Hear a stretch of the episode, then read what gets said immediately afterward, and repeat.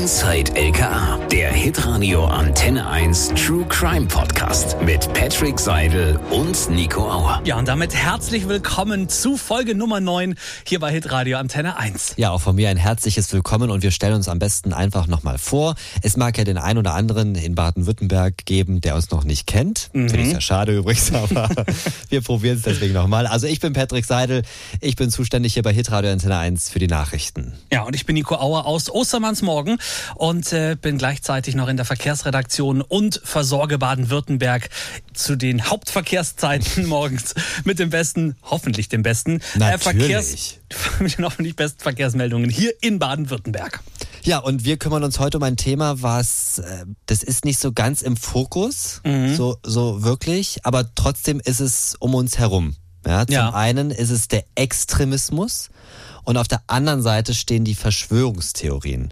Also ich persönlich bin damit noch nie in Berührung gekommen, außer das, was man vielleicht so im Internet mal liest. Ja. Äh, diese komischen ähm, Theorien wie Angela Merkel ist eine Menschenechse oder Reptiloid oder wie auch immer. Reptiloid. Reptiloid. Siehst du, ich kenne dieses Wort noch nicht mal. Ja. Und damit ist man natürlich in Berührung gekommen, aber ich habe jetzt niemanden im Freundes-, Familienkreis, der so denkt, zum Glück. Ja, ich auch nicht tatsächlich. Also glaube ich zumindest. Man weiß ja, es ja gut, nicht, man weiß es nicht ähm, ja. was, was bestimmte Menschen denken. Ähm, es fängt da sogar bei den, bei den einfachsten Verschwörungstheorien an. Nehmen wir mal den 11. September, war es tatsächlich ein Anschlag ja von der Terrorzelle oder hat es tatsächlich George Bush irgendwie in die Luft sprengen lassen? Auch da gibt es ja Verschwörungstheorien en masse. Ja, und da sind wir sehr froh, dass er heute hier bei uns im Studio ist. Herzlich willkommen, Dr. Daniel Köhler vom Connex im Landeskriminalamt Baden-Württemberg.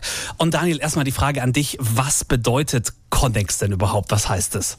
Hallo, erstmal vielen Dank, dass ich heute hier sein darf. Das CONEX steht für Kompetenzzentrum gegen Extremismus in Baden-Württemberg. Welche Rolle spielt denn das äh, CONEX dann tatsächlich im, im Kampf gegen Extremismus? Das ist natürlich eine sehr, sehr gute Frage. Das CONEX ist äh, die Art Zentralstelle für Extremismusprävention in Baden-Württemberg. Was bedeutet das? Extremismusprävention aus unserer Sichtweise ganz im Schwerpunkt Ausstiegsarbeit. Wir nennen es auch Deradikalisierungsarbeit, Familienberatung, Umfeldberatung. Also wir helfen Menschen aus allen sogenannten extremistischen Phänomenbereichen auszusteigen, ein neues Leben sich aufzubauen, ohne Gewalt, ohne Extremismus, ohne Straftaten. Wir helfen ihren Familien, ihren Freunden, ihrem Umfeld, mit diesen Personen besser umzugehen, sie dabei zu unterstützen, auch ein neues soziales Umfeld zu finden. Das ist also tatsächlich unser Hauptschwerpunkt, unsere Aufgabe tatsächlich Menschen aus dem Extremismus herauszuholen. Was wir allerdings darüber hinaus machen, wir informieren viel, wir forschen viel, wir schulen Fachkräfte in Schulen zum Beispiel, Bewährungshilfe, wir unterstützen Menschen in der gesamten Gesellschaft in Baden-Württemberg sehr breitflächig, wenn es darum geht, wie erkennen wir Radikalisierung und Extremismus, was können wir dann tun, wer macht was im Land. Es gibt natürlich noch viele, viele andere Stellen, die wir vernetzen miteinander und dann, wenn dann wirklich äh, alle Stricke reißen und Menschen dann so weit in Extremismus eingestiegen sind, sich radikalisiert haben, dann sind wir natürlich da, sprechen die an, bieten ihnen Hilfe an und versuchen alles, was wir können, um sie da rauszuholen. Vielleicht kannst du noch mal ganz kurz sagen, was gibt's denn an Extremismus? Also klar, mir fällt jetzt äh, Rechtsextremismus, Linksextremismus ein, aber vielleicht können wir das noch mal vielleicht ein bisschen noch mal ähm, ja ordnen. Ja, Extremismus für uns als ein Programm beim Landeskriminalamt, also bei der Polizei, richtet sich natürlich an den polizeilichen Kategorien aus. Den nennt man äh, bei uns politisch motivierte Kriminalität, also PMK. Das ist eine Systematik, die so für zum Beispiel den Staatsschutz und die Polizei allgemein auch gilt. Da gibt es vier Hauptkategorien. PMK rechts, rechtsextreme Gewalt und Straftaten zum Beispiel, linksextremistische Straftaten. Dann haben wir die religiös motivierten, das ist islamistischer Extremismus.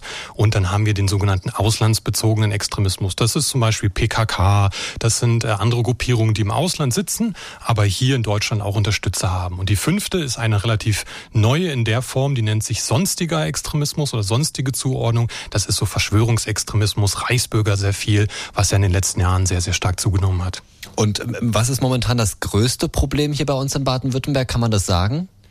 Also es ist ein bisschen schwer zu sagen. Natürlich könnte man sich die Verfassungsschutzberichte anschauen, auch die polizeilichen Statistiken. Da sieht man immer über die Jahre gibt es so Wellenbewegungen. Wir wissen äh, aktuell seit einigen Jahren in Deutschland relativ klar ist die größte Bedrohung Rechtsextremismus. Kommt ganz klar von rechts. Das wird auch von allen Sicherheitsbehörden auch äh, seit Jahren so gesagt und immer wieder mit den Zahlen belegt.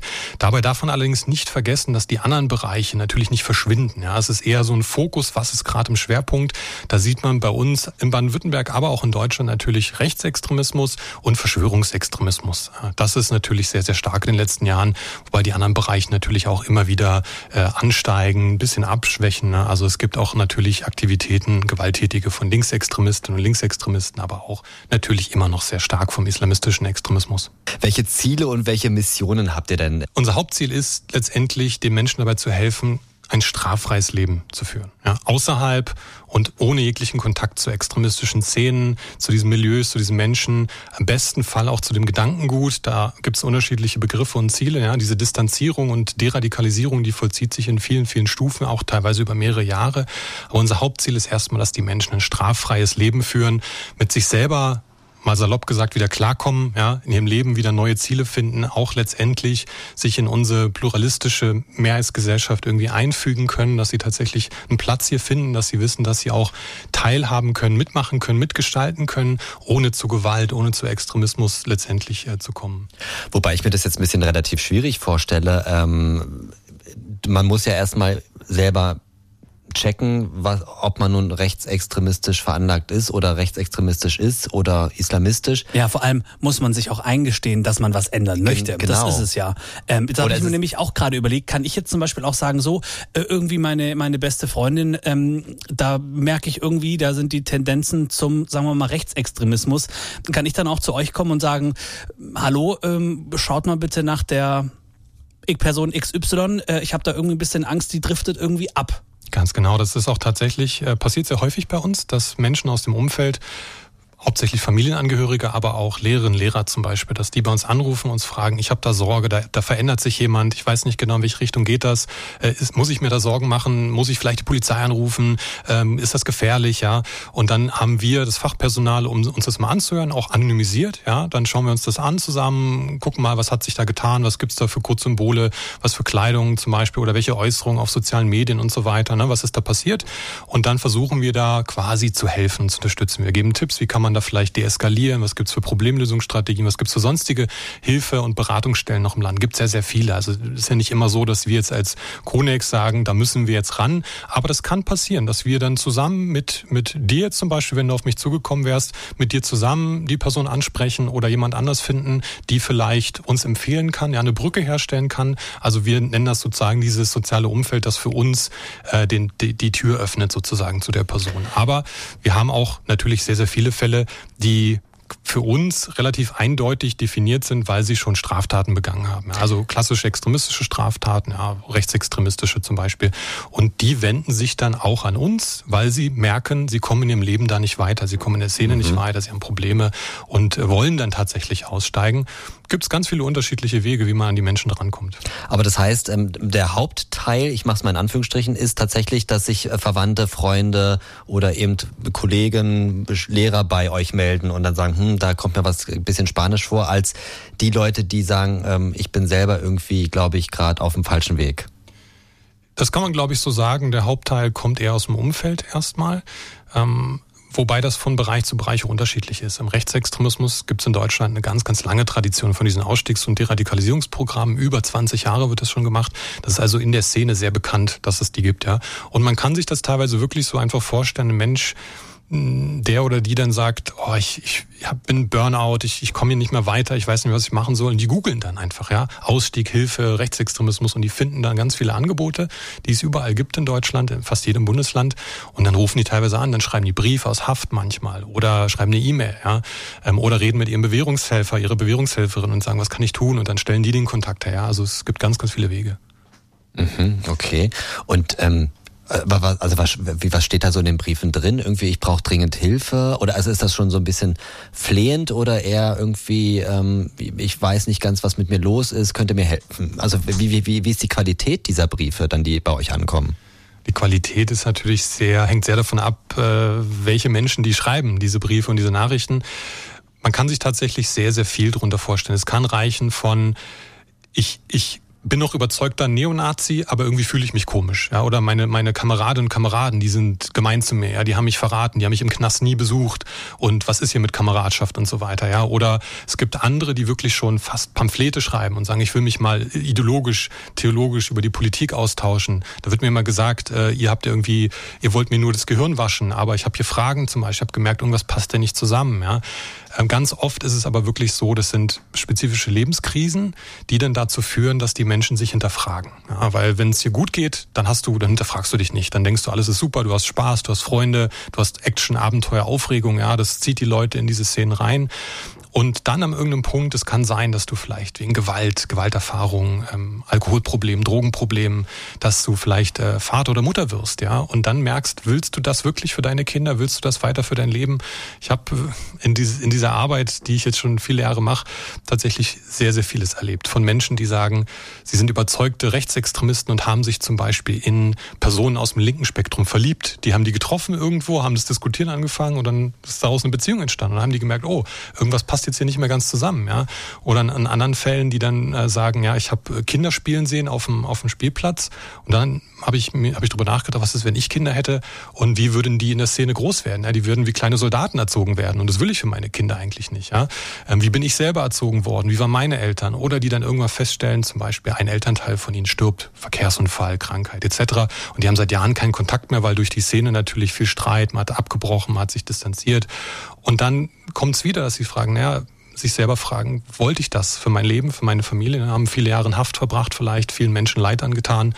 Und dann hinterfragen sie sich. Also es muss ausgelöst werden und dann, wenn sie dann nach Hilfe suchen, sind wir halt da. Ja? Und das ist das Wichtige, was ich auch allen mitgeben würde, Familien, Freunden, Angehörigen, auch äh, im beruflichen Umfeld wenn ihr, wenn Sie merken, dass sich was verändert, dass sich Menschen distanzieren, dass die extremer werden in der Einstellung, dass mehr zu Streit kommt zum Beispiel, fragt um Hilfe, ja, fragt um Rat. Es gibt jede Menge Angebote in Baden-Württemberg, deutschlandweit, die euch unterstützen. Ja, und besser zu früh als zu spät.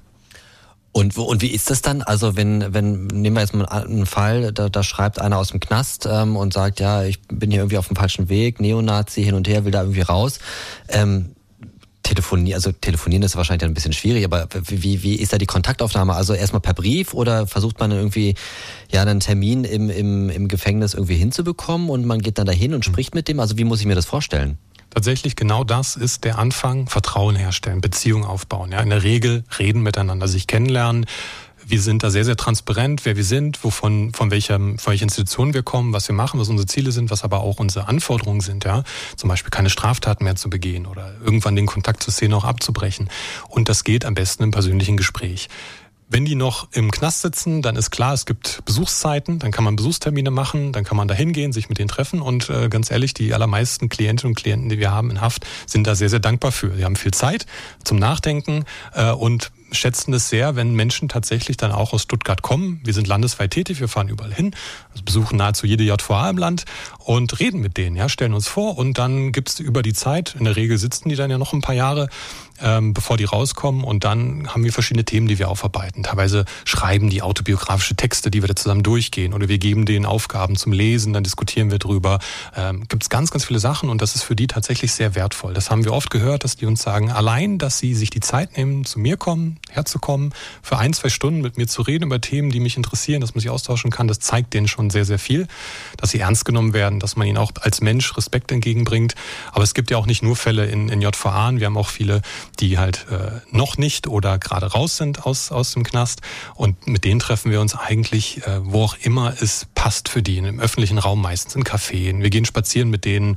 Ähm, teilweise haben wir auch in unseren eigenen Büros die Möglichkeit, uns mit denen zu treffen. Wo auch immer du sie, die sich wohlfühlen, aber wo es natürlich auch sicher ist, ja, wo sie nicht, zum Beispiel muss man sich immer die Gedanken machen, Neonazi-Szene zum Beispiel, die sind teilweise in kleinen Orten und dann sagen die, ich kann, ich kann mich hier nicht blicken lassen. Ich laufe hier jeden Meter, laufe ich über Kameraden über den Weg, ja. Und wenn die mich mit euch sehen, dann wird's gefährlich. Das heißt, wir gehen dann irgendwo hin, wo die nicht bekannt sind, wo man auch keinen trifft.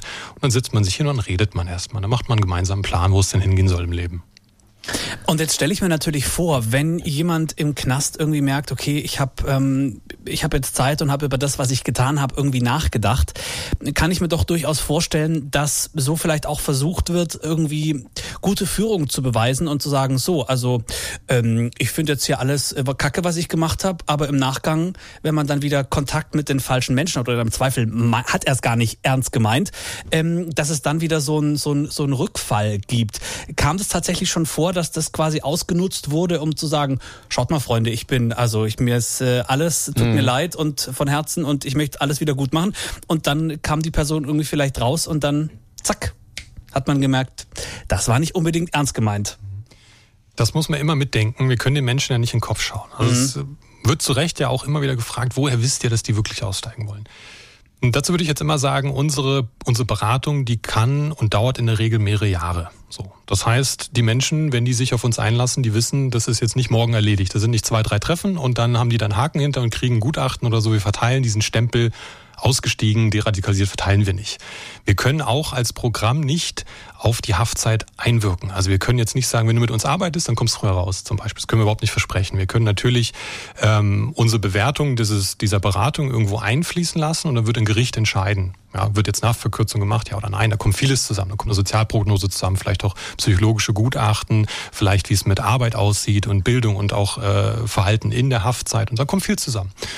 Aber es kann sein, dass dann Gericht sagt, oh, die Person hat sich jetzt schon zwei, drei Jahre sehr intensiv mit Connex auseinandergesetzt. Connex sagt, es läuft ganz gut. Das können wir jetzt mal positiv äh, betrachten. Ja. Wenn die dann rauskommen, dann ist in der Regel gibt's Auflagen, gibt's Bewährungshilfe, die dann auch zusätzlich noch unterstützen. Also es ist nicht so, dass die dann quasi nur mit uns zusammen äh, den Weg in die Gesellschaft zurückgehen und im besten Fall wieder finden, wir achten darauf natürlich, dass bestimmte Anzeichen wie äh, tauschen die sich wirklich intensiv aus, reflektieren die sich äh, kritisch, gehen die zu den Terminen, die wir abgemacht haben, halten die sich an Absprachen. Äh, all diese äh, Indizien sammeln wir, um zu gucken, wie ernsthaft ist es den Leuten. Ja, also wir haben am Anfang auch diese Kennenlernphase, die kann durchaus ein paar Monate dauern um wirklich klar zu machen, wo, worauf wir uns hier gegenseitig einlassen. Und das ist den meisten Menschen dann wirklich bewusst. Dazu muss man sagen, in den allermeisten Fällen arbeiten wir wirklich mit Menschen, die freiwillig zu uns kommen. Die wollen ja was von uns, die wollen mhm. raus, die haben wirklich ein Leid, ja, einen Bedarf. Äh, es kann mal passieren, dass Menschen auch zu uns kommen, die auf gerichtliche Weisung zu uns geschickt werden. Das ist natürlich nicht der beste Ausgangspunkt für eine Beziehung. Ja, die sagen, ich muss jetzt hier sechsmal bei euch sitzen. Aber wir haben auch die Erfahrung gemacht, besser als gar nicht mit denen zu reden. Es kann durchaus passieren, dass die dann sagen, oh, jetzt habe ich sechsmal mit euch gesprochen, jetzt will ich freiwillig weiter mit euch reden. Das hat irgendwie Spaß gemacht, es funktioniert, ja. Ähm, also so ungefähr kann man sich das vorstellen. Das ist ein langer Prozess, teilweise sehr intensiv, der für die Menschen teilweise auch schmerzlich sein kann. Also sich kritisch zu hinterfragen, rauszufinden und dann irgendwann zu realisieren, ich habe einen Großteil meines Lebens jetzt irgendwie in Sand gesetzt, ich habe vielen Menschen wehgetan. Und ich muss von vorne anfangen. Ja, das ist für viele sehr anstrengend ähm, und da braucht man auch Mut, da braucht man auch Energie, da muss man dabei bleiben. Und wir versuchen die Menschen halt äh, im Sinne Hilfe zur Selbsthilfe zu begleiten. Es ist nicht so, dass wir denen jetzt dann die, die, fertige Lösung hinstellen und sagen, so, jetzt musst du das und das machen und dann bist du raus und wir geben dir hier neue Wohnungen und sonst was, sondern die müssen schon sehr an sich selber arbeiten. Ich würde vielleicht nochmal ganz ähm, ja, da ansetzen, was du gerade zum Schluss gesagt hast, mit, ähm, dass auch Leute kommen, die sozusagen per Gericht ähm, sozusagen, mhm. du musst da jetzt hin. Da gibt es ja wahrscheinlich dann auch ähm, Ansichten, politische Ansichten, die ja teilweise schwer zu ertragen sind. Höchstwahrscheinlich. Wie geht man denn damit um? Also wo setzt man denn da an? Also gibt es auch Momente, wo du dann schluckst und sagst, boah, jetzt muss ich erstmal, jetzt muss ich erstmal raus irgendwie, mhm. irgendwie an die frische Luft, weil das, was der mir hier gerade sagt, das ist, das ist ganz. Fernab von dem, wofür ja, man selber steht, ja. Das ist ganz schlimm. Also ich, ich stelle mir das irgendwie schlimm vor, dass man da auch, du bist ja irgendwie auch ein bisschen, naja, neutrale Person in dem Sinne ja auch, ne? Du musst, musst ihm zuhören, aber da gibt's wahrscheinlich auch Dinge, die will man gar nicht hören, oder? Natürlich, wenn man davon ausgeht, man richtet sich an Menschen, die per Definition Einstellungen haben und auch äh, Dinge getan haben, die gegen alles stehen, was wir in der Gesellschaft eigentlich äh, befürworten, was wir auch tolerieren wollen. Ja, also wir, wir reden ja wirklich von harten Neonazis, von Dschihadisten, von Menschen, die in Haft sind, weil sie Terroranschläge geplant haben, weil sie teilweise Menschen umgebracht haben oder schwer verletzt haben. Ja. Ähm, dann muss man also von sich, muss man mit sich selber von der Haltung her absolut klar sein. Man redet mit Menschen, die Einstellungen haben, die zutiefst aus unserer Sichtweise fast schon abscheulich sind, wirklich einfach äh, klar extrem sind. Ja. Aber letztendlich ist für uns die Grundvoraussetzung, das sind immer noch Menschen. Das sind Menschen, die aus vielen Gründen dahin gekommen sind. Niemand wird als Extremist geboren. Niemand wird als Terrorist geboren. Menschen verändern sich. Die haben ganz, ganz viele Erfahrungen in ihr Leben gemacht. Teilweise von Mobbing, von selber Rassismuserfahrung, von Gewalterfahrung in der Kindheit, äh, Ausschlusserfahrung, Ungerechtigkeitserfahrung. Dass sie Stück für Stück dorthin gebracht hat. Natürlich, ich will das nicht rechtfertigen. Die haben auch sehr aktiven Teil dazu beigetragen, ja. Und Verantwortungsübernahme gehört absolut dazu. Aber in meiner eigenen Erfahrung ist es sehr wichtig zu trennen zwischen den Menschen mit ihren Biografien und den Einstellungen und Taten. Ja. Man, man, kann das eine ablehnen und das andere annehmen. Man kann sagen, ich will dir als Mensch helfen, ich höre dir zu, ich versuche dir zu helfen, wenn du dein Leben wirklich verändern willst, wenn du deine Fehler gut machen willst, dann sind wir da. Das ist für mich gelebter Teil der demokratischen Kultur. Ja? Wir helfen Menschen, wir helfen einander, wir sind füreinander da. Das ist ein Grundprinzip unserer Gesellschaft. Und wenn Menschen wirklich sich ändern wollen, wenn sie es wieder gut machen wollen, dann sollten sie auch die Chance bekommen. Das finde ich ganz, ganz wichtig in unserer Gesellschaft. Wir nehmen jetzt mal an, ähm, es meldet sich jemand, der schon eine Straftat begangen hat. Mhm. Was gab es in deiner Vergangenheit für Fälle, die dich besonders schockiert haben? Also aktuell zumindest die Fälle, die mich besonders jetzt emotional berühren, ja, mhm. und auch überraschend tatsächlich sind insbesondere minderjährige Kinder, ja, also unter 14, teilweise 11, 12, 13-Jährige, die sich zum Beispiel auf Gaming-Plattformen derartig rechtsextrem radikalisiert haben, dass die auch Terroranschläge geplant haben. Ja. Da denkt man jetzt erstmal, ja, das, das ist ja so schockierend, wie kann das sein? Aber wenn ihr mal zurückdenkt, vor ein paar Jahren hatten wir Diskussionen von äh, Kindern, die aus Syrien, Irak zurückkommen, ja, die vom IS, sogenannten Islamischen Staat, sozialisiert wurden. Da hatte man das schon. Also man wusste ungefähr, es kann passieren. Wir wissen, in Deutschland gibt es auch äh, rechtsextremistische Familienverbünde, wo Kinder aufwachsen und so sozialisiert werden. Dann gibt es auch Autobiografien von jungen Erwachsenen, die dann da aufgewachsen sind, da ausgestiegen sind. Aber jetzt aktuell sehe ich Fälle bei uns auch, die schon wirklich verstörend sind. Also wenn dann Zwölfjährige quasi durchradikalisiert sind und Manifeste schreiben und, und Attentate oder Amokläufer an ihre Schulen planen und zutiefst in einer unfassbar menschenverachtenden Einstellung, Antisemitismus, Frauenfeindliche, Verachtung, ja wirklich Frauenverachtung, natürlich Homophobie, äh, Gewaltverherrlichung noch und nöcher drin sind, dann ist, dann ist es sehr, sehr schwierig, vor allem, weil wir als Programm mit, mit Kindern und Minderjährigen so direkt gar nicht arbeiten dürfen. Bei der Polizei ist halt bei uns die Grenze einfach gegeben, ja, die müssen zumindest strafmündig sein. Das heißt, wir arbeiten in dem Fall dann eher mit der Familie im Umfeld oder auch Jugendämtern, Jugend Schulsozialarbeiterinnen, Schulsozialarbeitern zum Beispiel. Das, das ist dann schon ein bisschen komplizierter, aber insgesamt zeigt mir das doch, dass Radikalisierungsprozesse immer mehr auch Menschen erreichen, die die vom System noch nicht so erfasst werden. Ja, also in der Schule zum Beispiel noch lang nichts von politischer Bildung gehört haben, noch lang nichts von ähm, Dritten Reich im Geschichtsunterricht oder so. Das, das, das, das haben die online sich alles äh, anerlernt. Ja, die sagen dann ganz klar, ich, ich spiele ein Spiel ähm, online, da geht es um den Zweiten Weltkrieg und dann tausche ich mich aus, da treffe ich da andere Jugendliche, die offensichtlich rechtsextrem sind. Und dann erzählen die mir, wie das war früher. Ne? Also lange bevor wir mit unserem Schulsystem an die rankommen, haben die eigentlich schon gefestigtes rechtsextremes Weltbild. Und das ist schon ein bisschen schockierend. Also das sind so Fälle, die mich dann schon auch beschäftigen. Aber das Gute ist, dass wir eben an der Stelle sind in der Position, was zu verändern. Also wir können dann auch auf Lehrerinnen, Lehrer zugehen, wir können Jugendämter schulen, wir können dann wirklich die Strukturen schaffen, die wir brauchen, um diesen Kindern dann auch zu helfen, den Familien zu helfen. Und in der Regel funktioniert das durchaus sehr gut. Jetzt hast du gesagt, ihr werdet mit oder ihr, müsst dann mit den Familien arbeiten, mhm. mit dem Umfeld. Mhm. Mal angenommen, die Familie ist jetzt nicht in dem rechts, äh, rechtsextremistischen oder in dem recht in dem extremistischen Prinzip grundsätzlich drin. Wie, wie reagiert dann eine Familie, dessen 14-jähriges Kind äh, solche Äußerungen tätigt? Kommen die selber auf euch zu oder läuft es dann eher über die Schule, äh, dass die Familie dann davon gar nichts mitbekommt? In der Regel bekommen die Familien in diesen Fällen nichts davon mit. Das ist auch ein Grund, warum das überhaupt so weit fortgeschritten ist. Da ist wenig Interesse da, was die Kinder im Internet tun, welche Spiele die spielen, mit wem die sich vernetzen und austauschen. Ne? Die wissen teilweise gar nicht, was ist Steam, was ist Twitch, was sind diese Spiele, ne? worum geht's da, was ist das für eine Sprache. Die sprechen auf einmal nur noch Englisch und chatten die ganze Zeit mit Leuten. Da fehlt es durch, durch, durchaus einfach an grundsätzlichen Interesse. Was macht mein Kind in seiner Freizeit? Mhm. Ja? Die sind natürlich sehr schockiert. In der Regel ist es so, dass sie schon in der Schule auffallen, dass die entsprechende Codes und Symbole verwenden, Messenger zum Beispiel, oder dass sie auf ihren Handys Videos zeigen, die entsprechend menschverachtend sind oder extremistisch sind. Dann kommt es teilweise eben auch durch ihre sehr krassen Äußerungen online zu Verfahren irgendwann. Also wenn wenn Sie dann auf irgendeinem Messenger-Dienst, auf Telegram oder auf einem, auf Discord zum Beispiel, wenn Sie dann halt schreiben, ich mache einen Bombenanschlag, ja, oder ich habe Waffen und ich mache dies und das, dann wird irgendwann auch, werden die Sicherheitsbehörden auch aufmerksam. Das kann man einfach nicht verhindern heutzutage, ja. Und klar, wir wissen natürlich nicht, wie ernst ist das gemeint, aber wir müssen es ernst nehmen. Und dann irgendwann steht die Polizei vor der Tür und sagt, okay, jetzt wollen wir noch mal sehen, was du hier wirklich zu Hause hast. Und in manchen Fällen, in einem Fall kann ich mich erinnern, da ist tatsächlich äh, da hat ein anderer Jugendlicher aus den USA angerufen, bei der Polizei quasi, und hat gesagt, ja, hallo, ich bin, bin überzeugter Neonazi, das ist auch gut so. Aber ein Kumpel von mir im, im, Internet, der ist aus Deutschland, der hat schon ein Manifest geschrieben, der will einen Amoklauf machen, das finde ich gar nicht cool. Das ist mir irgendwie zu krass. So, ja. Und dann kam das Ganze ins Rollen. So, und dann kam raus, dass das ein, auch, der war 12, 13, hatte ein Manifest geschrieben und der war tatsächlich so drauf, dass er dann sagte, sich in so einer kleinen Gruppe, ne, die kamen alle aus unterschiedlichen Ländern, haben die halt gezockt, gespielt und sich immer weiter radikalisiert. Und dann ist er halt auf unserem äh, Radar gelandet, ja.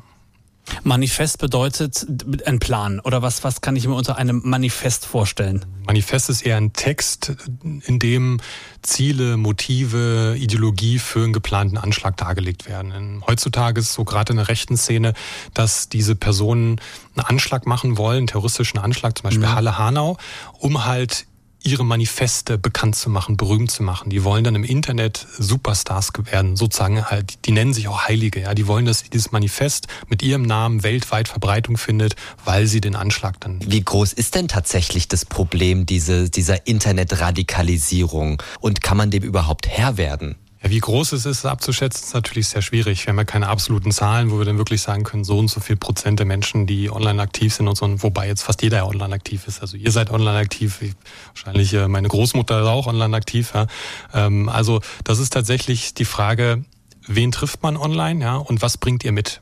Man redet in der Wissenschaft vom sogenannten On-Life-Konzept, ja, also dass Offline und Online sich quasi flüssig ineinander übergehen. Also stellt euch das so vor, ihr erlebt was heute, ihr habt einen anstrengenden Arbeitstag, ihr habt vielleicht Stress auf, mit Kollegen, einem Chef oder so und dann schreibt ihr in die Familiengruppe, in die Freundesgruppe, bei Telegram, Signal, wo auch immer ihr seid, WhatsApp, schreibt, oh, ein scheiß Tag heute, lass uns mal irgendwie später was essen gehen oder was trinken gehen oder Sport machen oder so, ne? Dann tauscht ihr euch online aus, ja? Und dann sagt ihr, ja, wir treffen uns da und da. Dann seid ihr wieder offline. Ja? Also das geht so hin und her. Das, was ihr offline erlebt, das tragt ihr automatisch ins Internet.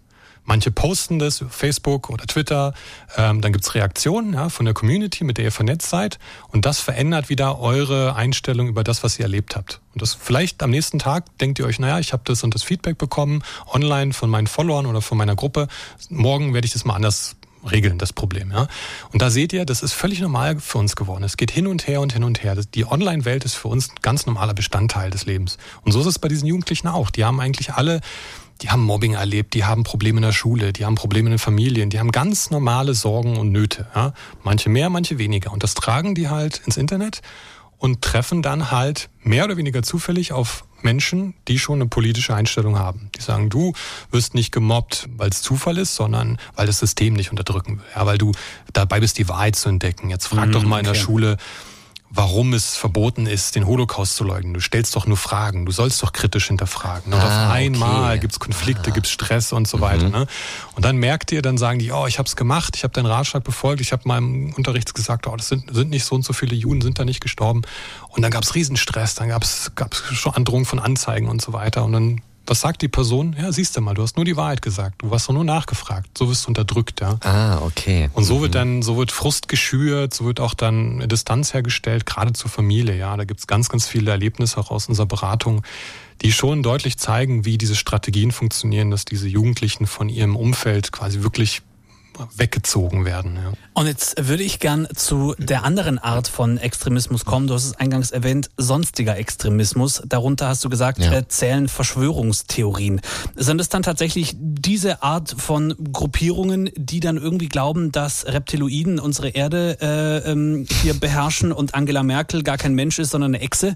Sind es dann diese Art äh, von, von Verschwörungstheorien? Unter anderem natürlich. Unter anderem, ja, genau, die finden sich da tatsächlich. Also vor ein paar Jahren, zu Beginn der, der Corona-Pandemie 2020 war es, Ende 2020, Anfang 2021, hat der Verfassungsschutz diese neue Kategorie eingeführt. Die haben sie ein bisschen sperrig genannt. Verfassungsschutzrelevante Delegitimierung des Staates. Ja. Oh, das wäre so ein da, schönes deutsches Wort. Ja. Das ist äh, klassisch äh, Behördensprache. Dahinter verbirgt sich eigentlich, dahinter verbirgen sich Menschen, die mit Verschwörungstheorien den Staat an sich schlecht machen oder tatsächlich auflösen wollen oder halt ähm, die Begründung für das freiheitlich-demokratische System halt äh, zerstören wollen. Und Verschwörung ist ja ganz, ganz klar definiert als etwas, als ein, ähm, eine Gruppierung von Menschen, die mit bösem Willen heraus Mächte zusammenbringen und dein Leben direkt beeinflussen, ja, also im Negativen beeinflussen. Mhm. Hängt alles miteinander zusammen. Umweltkatastrophen, Kriege, wirtschaftliche Probleme, vom Gesamtgesellschaften bis hin zu deinem Leben. Und dann ist klar, wer auch immer dahinter steckt, ist böse, ja, und ist übermächtig. Und gegen die muss man sich wehren. Und dann gibt's verschiedenste Theorien, Verschwörungstheorien und Verschwörungsmythen, Erzählungen, wie immer man es nennen möchte, die eben die Regierung, unser ähm, demokratisches System mit diesen Verschwörungen zusammenbringen. Und Reptiloiden gehören dazu, klar. Dazu gehören die Chemtrails, dazu gehört die QAnon-Verschwörungstheorie, die sich massiv verbreitet hat, in Deutschland auch weltweit. Ne? Was ist das jetzt? QAnon, also ich kenne ja. das unter QAnon. Ja, QAnon. Ja. Mhm.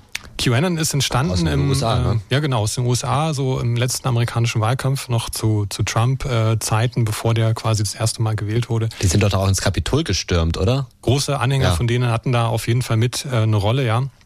Das, das, das, die Idee hinter QAnon ist eigentlich, dass es ein weltweites Kinderhändler-Pädophilen-Netzwerk gibt, die quasi demokratische Eliten sind. Ja? Also gewählte Politikerinnen, Politiker, wissenschaftliche Eliten, Journalistinnen, Journalisten, dass die, die die Macht haben in unseren westlichen Gesellschaften, ihre Macht ausnutzen, um Kinder zu entführen, ja? also aus Jugend, äh, Jugendheimen zum Beispiel, aus Schulen, in äh, Trennungsstreitigkeiten diese Kinder entführen, foltern, zu Tode foltern und aus ihren Angst- und Schmerzhormonen sich Drogen und äh, Wirk medizinische Wirkstoffe produzieren. Und damit würden die handeln weltweit. Und so, das ist ein Kerngedanke.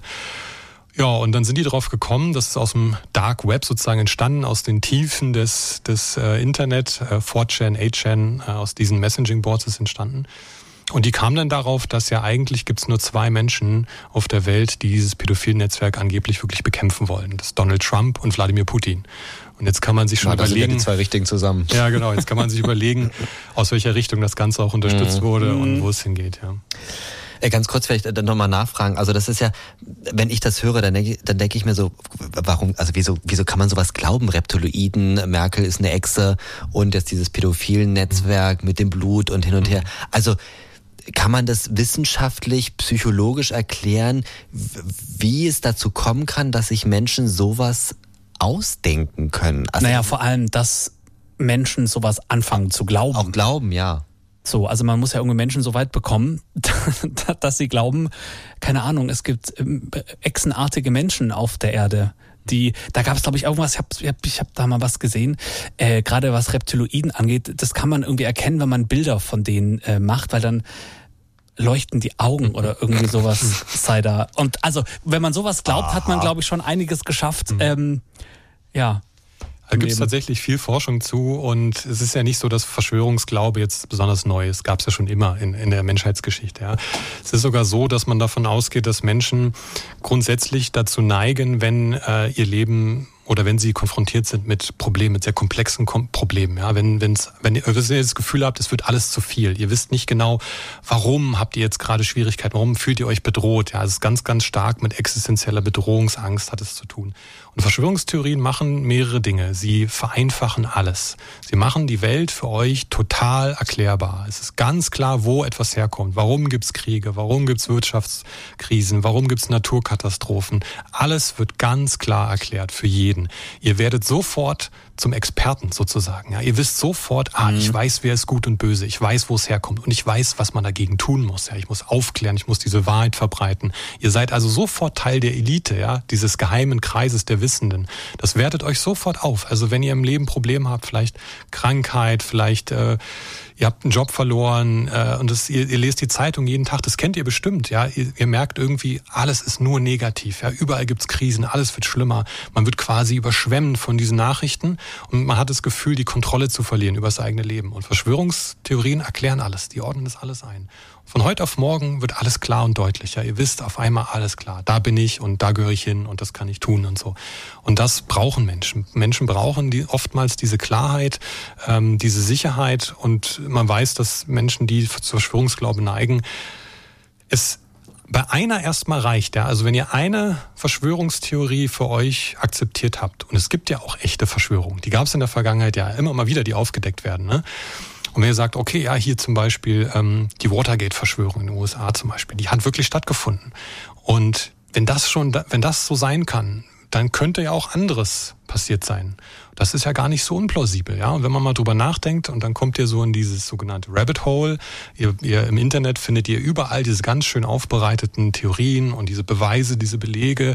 Da wird hochkomplexes Zeug, Physik, Chemie, Mathematik, äh, Geschichte wird runtergebrochen. Ich erkläre, guck mal da, so einfach sind die Zusammenhänge. Also ihr müsst nur genau hinschauen. Aber hattest du schon mal einen Fall, ähm, wo jemand gesagt hat, ja, die Merkel ist eine Echse? Hm. Tatsächlich, in den letzten Jahren nimmt das stark zu bei uns, äh, diese Ach Art Gott. von Narrative tatsächlich. Das sind, die sind sozusagen Beifang. Ja? Also wir wissen, dass alle extremistischen Szenen haben auch sehr starken Anteil von Verschwörungsglauben. Neonazi glaubt an jüdische Weltverschwörung zum Beispiel. Ähm, Dschihadisten glauben, der 9-11-Anschlag war durch die CIA orchestriert, um Krieg gegen Muslime zu führen und so. Also jede Szene hat ihre Verschwörungstheorien. Und die Forschung sagt oder zeigt ganz deutlich, wenn man eine hat, dann wird man deutlich anfälliger für noch mehr Verschwörungstheorien. Ja. Das begegnet denen die ganze Zeit sozusagen online oder in ihren, in ihren Milieus und dann schnappen die die einfach mit auf. Ja. Also wenn ich an eine jüdische Weltverschwörung glaube, dann sind die Reptiloiden auch nicht mehr weit entfernt. Ja. Das ist das eine führt zum anderen sozusagen. Ähm, und wir haben einfach immer mehr Klientinnen und Klienten, die das einfach glauben, ja, die da mit dabei sind. Und wir haben natürlich auch immer mehr, die jetzt ganz klassisch im Reichsbürger Glauben unterwegs sind, dass Deutschland ja eine GmbH sei und überhaupt kein Staat, sondern eine Firma oder dass ähm, tatsächlich wirklich ja, Chemtrails ist ein Standardding, die jüdische Weltverschwörung, die würden uns alle vergiften wollen und so, ja, auch durch zum Beispiel ähm, westliches Essen, also Fast Food sei nur dafür gemacht worden, dass wir fett und schwach werden und uns äh, als, als Volk sozusagen nicht mehr wirklich wehren können gegen Viren und so weiter und so fort. Mhm, also damit Bill Gates auch nochmal alle impfen kann. ähm, Warte mal ganz kurz, aber wie, wie geht man denn da ran irgendwie? Also wenn jetzt jemand sagt, also sorry, die Merkel ist eine Hexe. Aber wie, wie gehst du denn da ran? Also, also zeigst du dir Bilder und sagst, nee, das kann keine Hexe sein? Also äh, ich habe hab ich Hexe gesagt. Das hat sich sehr angehört nach Hexe, ich ja. Ich wollte nicht Hexe sagen, sondern die Echse. So, sorry. Äh, wie geht man denn da ran? Bei der Ausstiegsberatung, so wie wir sie verstehen, muss man immer erstmal die Menschen im Zentrum sehen. Die sind, von daher, es gibt keine allgemeinen Kategorien, aber wir versuchen immer die Menschen erstmal zu verstehen. Warum denken die das? Wo kommt das her? Was haben die für Bedürfnisse? Ja? Sind die sich, sind diese Szenereien, weil sie wirklich Probleme hatten im Leben, weil sie Angst hatten, weil sie Netzwerke hatten zum Beispiel. Ja, ganz oft sind es wirklich Freunde oder Beziehungspartnerinnen, Partner, die dann aus der Szene kommen und dann Stück für Stück kommen die da rein. Ja, also wir machen das eher selten zum Anfang direkt hart auf hart ideologisch, du hast nicht recht, das ist Quatsch, was du glaubst. Und hier mhm. hast du mhm. den Gegenbeweis. Das funktioniert in der Regel nicht. Das würde bei niemandem anders funktionieren. Wenn ich euch versuche zu erzählen, das, was ihr glaubt von der Gesellschaft, ist erstmal falsch, dann würde sich bei euch grundsätzlich erstmal Widerstand regen. Das ist völlig normal. Wir versuchen erstmal die Menschen einzugehen. Ich kann mich erinnern ähm, an einem Fall, da, das war ein junger Islamist, ja, der hat dann der hat gedacht, äh, der, der kommt jetzt zu uns und äh, wir wollen ihm quasi den Islam ausreden. Wir wollen sein Hirn waschen und wir wollen ihm erklären, dass er kein Moslem mehr sein darf. Ja. Und wir haben ihm einfach erstmal nur zugehört. Wir haben gefragt, wie geht's dir? Was hast du für Sorgen, Probleme in deinem Leben? Ja, was, was hast du für Wünsche in deinem Leben und so? Was glaubst du, warum wir jetzt hier sitzen? Ähm, und wir haben ihm erstmal versucht klarzumachen, uns geht's darum, sein Leben so ein bisschen mit ihm zusammen auf die Reihe zu kriegen. Ähm, und das war jetzt ein interessantes Beispiel, weil es gibt dann so Techniken zum Beispiel, die nennen wir Perspektivübernahme. Also wenn du dich reinversetzt in andere Menschen, um zu versuchen, wie sehen die dich, wie wirkst du, ja. Und dieser junge Mann, der hatte sehr unvorteilhafte Bilder von sich gepostet mit Waffen und so und hatte, deswegen kam er dann in unseren Fokus.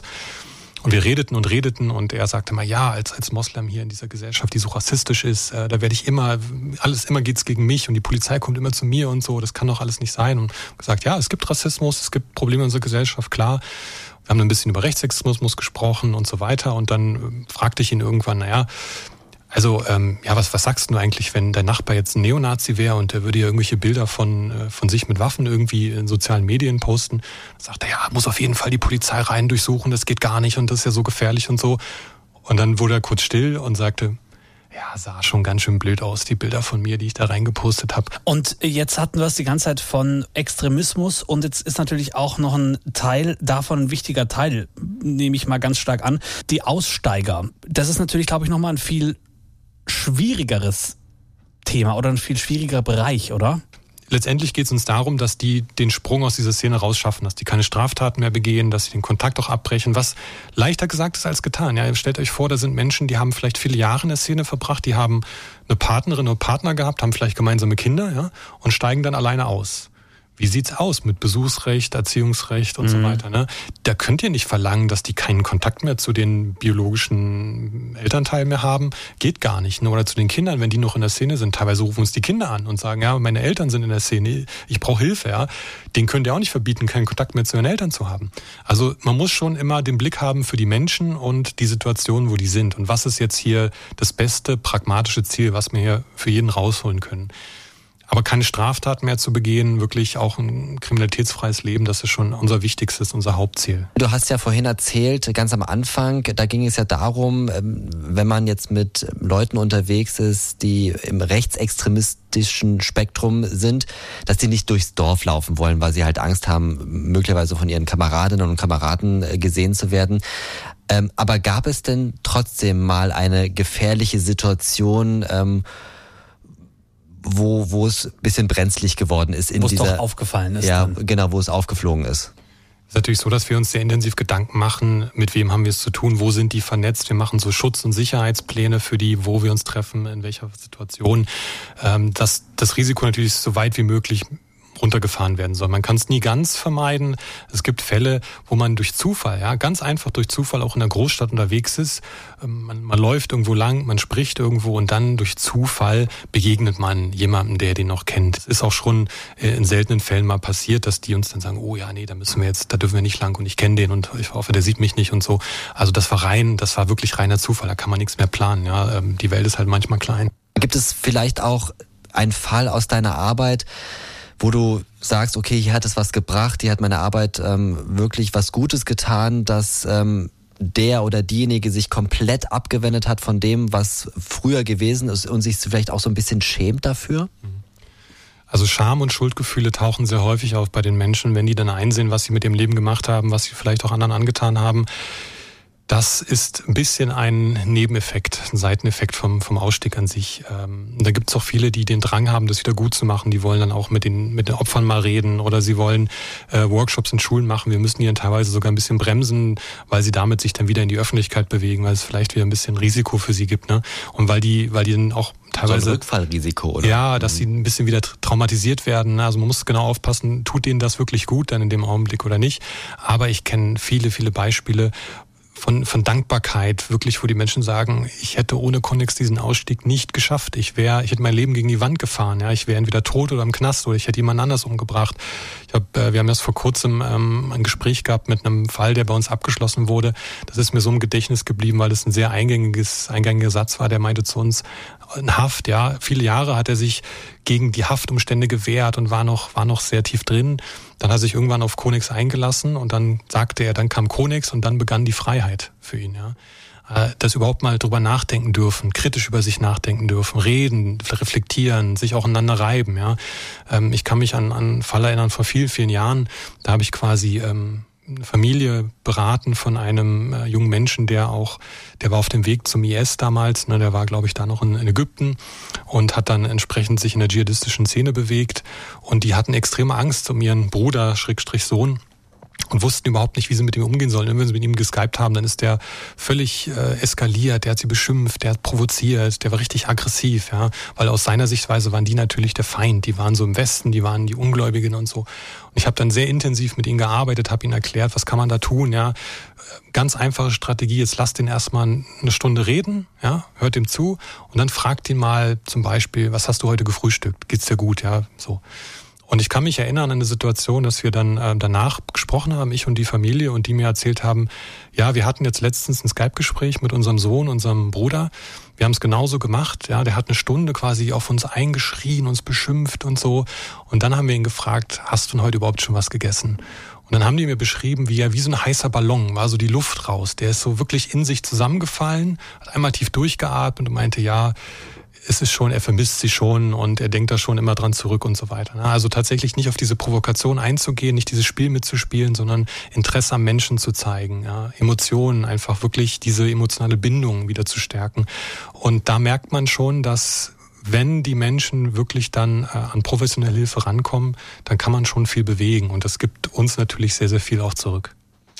Das, das kommt mir gerade der Gedanke. Ne? Wir hatten ja äh, bei unserer bei unserem Betrugspodcast, mhm. da ist ja auch mit Emotionen gespielt worden. Hier in dem Fall bringt es tatsächlich was, mit den Emotionen zu spielen. Ja. Oder? Also kann man das so sagen? Ich würde es nicht unbedingt als mit den Emotionen spielen oder äh, mm, ausdrücken. Also, ja, vielleicht ist das falsch gewesen, sondern eher damit mit den Emotionen zu arbeiten. Genau, ja. mit den Emotionen arbeiten. Also die emotionale Bindung ist sehr, sehr wichtig. Wir wissen auch, dass Radikalisierung auch sehr stark über Emotionen funktioniert. Ja. Also die werden empört, die werden frustriert, die werden wütend, die entwickeln Hass auf Menschen, die, die sie als Urheber der Ungerechtigkeit ansehen. Ja. Und wir versuchen genauso die positiven Emotionen natürlich zu stärken, die Bindung zur Familie, zu Freunden, dass die sich nicht alleine gelassen fühlen, dass sie wissen, wo, an wen sie sich wenden können ähm, gerade in der Umfeld, in der Familienberatung ist das absolut wichtig. Ja? Und wenn wir mit denen arbeiten, dann geben wir denen erstmal das Gefühl, dass wir sie ernst nehmen, dass wir ihnen zuhören, dass wir sie als Menschen respektieren, dass wir versuchen, ihnen zu helfen. Ja? Und das das funktioniert bei den Menschen. Das ist tatsächlich, also bei den, mit denen wir arbeiten, die geben uns auch dieses Feedback. Allein, dass wir da sind für sie, zuhören und mit ihnen zusammen über Lösungen nachdenken, das verändert schon den Blick, den die auf, auf die Gesellschaft haben. Also wir merken, es ist alles in allem eine wichtige und wertvolle mhm. Aufgabe, um uns im Zweifel dann auch vor schlimmeren Straftaten zu schützen. Wir haben es gehört, Kinder planen irgendwelche Amokläufe oder mhm. sonst irgendwas. Mhm. Also ein wirklich wichtiger Bestandteil der polizeilichen Arbeit in dem Sinne. Äh, und natürlich die Frage, die wir immer gerne noch stellen, wie bist du denn... Deine Lieblingsfrage ist das. Ja? Ja, ich glaube schon. Du bist auch immer so beruflich orientiert. Wie, wie, wie kamst du denn zum Konex? Ich meine, man kann jetzt ja mhm. sicherlich nicht Aussteiger studieren oder mhm. äh, Extremismus studieren. Wie mhm. bist du da dazu gekommen? Also es ist so, ich habe mal studiert vor vielen Jahren vergleichende Religionswissenschaft, Politikwissenschaft und Wirtschaftswissenschaft. Ja? Und wenn ihr quasi Geld Religion und Politik in einen Topf werft, dann kommt ihr eigentlich immer bei Terrorismus und Extremismus raus. Ja? Also gerade damals war es so Nahostkonflikt, ja, ähm, islamistischer Terrorismus, das waren so die großen Themen im Studium. Und da kann man eigentlich nicht dran vorbei, wenn man sich die drei Sachen irgendwie anschaut. Und ich habe da natürlich mich vom Studium her sehr viel mit beschäftigt. muss dazu sagen, ich bin äh, in Brandenburg geboren und aufgewachsen. Ja. Ach, kick mal da. Ja. Fast ist ein Nachbar gewesen. Ich bin Berliner. ja, dann wirst du es ja vielleicht kennen, ne? die sogenannten Baseballschlägerjahre. Jahre. Also ich oh, ja. kann mich da sehr ja. gut dran erinnern, ja. ja. In Schulzeiten, die Skinheads, man wusste einfach, wo man nicht mehr hingeht. Am See sitzen die, in der Disco waren die und so. Ne? Also ich habe das erlebt, dass auch ein guter Freund und andere von mir so wirklich durch den Ort gejagt wurden, weil sie einen Ärztepulli hatten oder so. Ne? Das waren halt ganz andere Zustände. Also das mal im Hintergrund, ja, das hat mich so ein bisschen geprägt. Und dann habe ich im Studium natürlich viel gelesen und gehört über die Terroristen und die Extremisten mhm. und so. Ja, also dann nimmt man das so theoretisch mit und denkt, liest er hier Neonazis und so, die sind alle bildungsfern, das sind alle Alkoholiker, die sind alle von den Eltern verprügelt worden und so, sonst wären die ja überhaupt nicht so. Und dann habe ich ein Praktikum gemacht äh, in einer zivilgesellschaftlichen Ausstiegsorganisation und habe dann gemerkt, habe ich auch Aussteiger kennengelernt, die ganz anders waren, ja? die durchaus gebildet waren, die durchaus sehr intensiv auch ähm, mit, Mitgefühl hatten mit der Gesellschaft, die auch irgendwie was bewegen wollten, die was erreichen wollten, die haben irgendwie sich wirklich Gedanken gemacht und sind dann halt im falschen Ende rausgekommen, ja, aus unserer Sichtweise. Und ähm, da habe ich gemerkt, naja, irgendwie ganz passt diese, diese wissenschaftliche Perspektive mit der praktischen Erfahrung nicht zusammen. Und das hat mich bewegt, das hat mich nicht mehr losgelassen. Und dann über die Jahre habe ich eigentlich immer weiter versucht, da so eine Brücke für mich zu bauen. Ja, auf der einen Seite mehr zu lernen, zu forschen über dieses Feld. Wie funktioniert das? Warum steigen da Menschen ein und aus? Da hat sich viel, viel getan in den letzten Jahren und ähm, tatsächlich auch praktisch, was kann man da machen? Wie kann man diese Programme besser gestalten? Und dann bin ich 2016, Anfang 2016 war das ganz klassisch, über eine Ausschreibung habe ich mich beworben damals in Baden-Württemberg im Innenministerium war damals die Stelle noch und habe das dann mit aufgebaut, dieses Zentrum. Ja. Und äh, seitdem bin ich quasi da. Das heißt jetzt auch für alle, die möglicherweise, die das jetzt hören und sagen, hm, meine Freundin, mein Bruder, mein Kind, meine Eltern, das kommt mir so ein bisschen komisch vor. Die können sich auf jeden Fall dann bei euch äh, dann melden. Und dann nehmt ihr mit den Kontakt auf und schaut, wie und ob man helfen kann. Ganz genau. Das ist unser Angebot an alle natürlich, anonym auch, äh, natürlich selbstverständlich, kostenfrei. Ja, wir sind zu den normalen Bürogeschäftszeiten auf jeden Fall telefonisch erreichbar. Jeder kann uns eine E-Mail schreiben, kann uns Briefe schreiben. Ähm, Im Internet findet ihr alle Kontaktinformationen. Ähm, www.konix-bw.de. Da, da findet ihr alles, was ihr braucht, äh, auch für die entsprechenden Phänomenbereiche. Also wenn ihr speziell schon wisst, Angehöriger oder so ist jetzt im Bereich Rechts oder was auch immer aktiv, dann gibt es eine eigene Hotline dafür, wo dann gleich die Spezialisten dran gehen. Ihr könnt aber auch allgemein euch melden. Ne? Wir haben das sehr, sehr häufig, dass wirklich Menschen sich einfach nur an uns wenden. Ich habe da Sorge, ja, ich habe da was bemerkt, ich habe da, da hat einen gewissen Posting äh, getätigt oder so. Helft mir das mal einzuschätzen. Und das ist auch ein ganz großer Teil unserer Arbeit. Ja, ich glaube, wichtig dabei ist auch noch zu sagen, dass man sich dafür absolut nicht schämen muss. Äh, das mhm. ist dasselbe wie, wie bei ja. den Betrugsdelikten. Ich glaube, viele wollen nicht oder trauen sich nicht aus Angst, äh, vielleicht irgendwie dem jetzt irgendwie Ärger an den Hals zu, zu bringen, wenn man einen Verdacht hat und es noch nicht hundertprozentig bestätigt ist. Na, glaube ich, ist es natürlich auch immer wichtig zu sagen, dass das alles auch erstmal weniger strafrechtlich behandelt wird, als tatsächlich erstmal in der Hilfe, in der, in der helfen wollen. Präventiven. Genau, ja, genau. genau. Wir sind die helfende Hand. Äh, ja. Wir sind nicht Teil der Repression, ja, also wir sind nicht Teil der Ermittlungsbehörden.